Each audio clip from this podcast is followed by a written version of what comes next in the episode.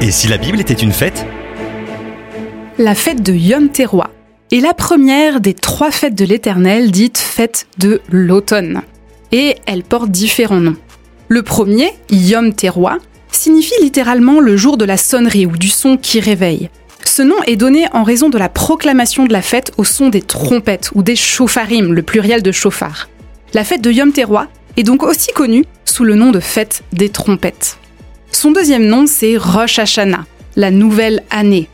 Rosh signifiant la tête ou le début et Hashanah de l'année. C'est le nom le plus connu de la fête et celui qui est utilisé aujourd'hui par les Juifs. Dans le calendrier hébraïque actuel, c'est le jour de cette fête que débute la nouvelle année civile.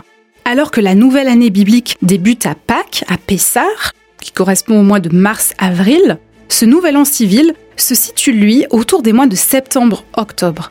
Il aurait été institué probablement du temps où les Juifs étaient en exil à Babylone et se seraient alors calés sur le nouvel an babylonien.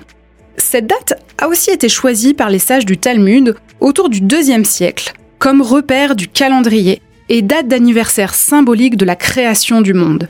Et cela dans le but de se démarquer du décompte chrétien à partir de Jésus. Ainsi par exemple, l'année 5783 du calendrier juif commence lors de Yom Teruah en septembre 2022 et se termine à Yom Teruah un an après, en septembre 2023.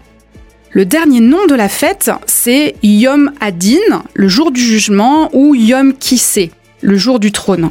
Ce jour, en effet, est celui où Dieu, selon la tradition, s'installe sur son trône pour juger le monde. Cette notion de jugement est aussi due aux dix jours qui séparent la fête de Yom Teruah de celle de Yom Kippour. Ces dix jours sont appelés en hébreu Yamim Noraim, les jours redoutables, ou Asara Yemei Teshuvah, les dix jours de repentance.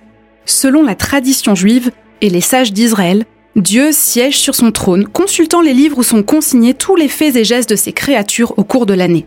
Dieu a trois livres ouverts devant lui. Celui des justes, le livre de vie, celui des méchants, le livre de la mort, et celui des simples, ou les individus moyens. Dieu décide quelle personne est à inscrire dans quel livre selon ses actions. Son décret est ensuite scellé et rien ne peut modifier son application, sauf selon les sages, la prière, la repentance ou la tzedaka, c'est-à-dire l'aumône.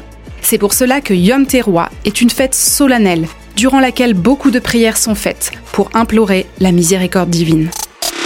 Découvrez en plus avec Doris Lévy Alvarez en visitant le site fête au pluriel en-famille.fr.